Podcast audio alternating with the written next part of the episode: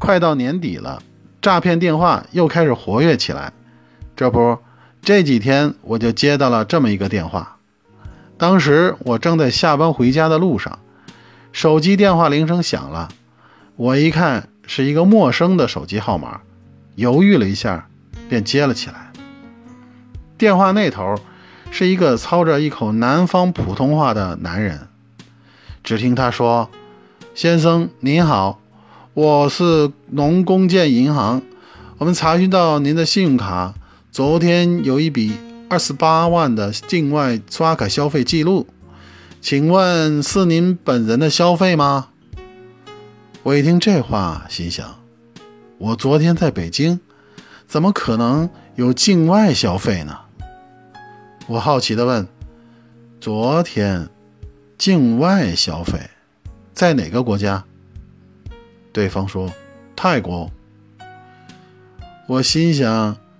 这绝对不可能啊！我从来没去过泰国，另外，我也没有这家银行的信用卡呀。这一定是个可恶的骗子，我得好好调戏他一下。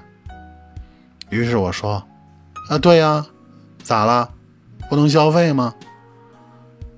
对方说：“您的这笔消费金额巨大，我们需要核实一下您的具体消费情况。”请问您买了什么？我果断的回答：“我买了一头大象。”对方没有马上反应。这时，我隐约听见他和别人在嘀咕什么。过了一会儿，对方接着问我：“请问您买它干什么？”我回答：“我炖着吃了。不过呀。”这大象啊，皮糙肉厚，基本啊嚼不烂，不好吃。对方迟疑了一下，说：“您太能吹牛逼了，我的思路都被给你给带跑偏了。”我说：“你是骗子吧？银行都是语音系统，开头你就跑偏了，哈哈哈哈哈！”这时，电话传来嘟嘟嘟的声音，骗子把电话挂了。过了几天，我正在家中的卫生间洗澡，这时放在客厅的手机铃声响了。我老婆把手机拿过来跟我说了一句：“你的电话接吗？”我一看是陌生手机号码，心想。可能是我的快递到门口了吧？这应该是快递小哥的电话。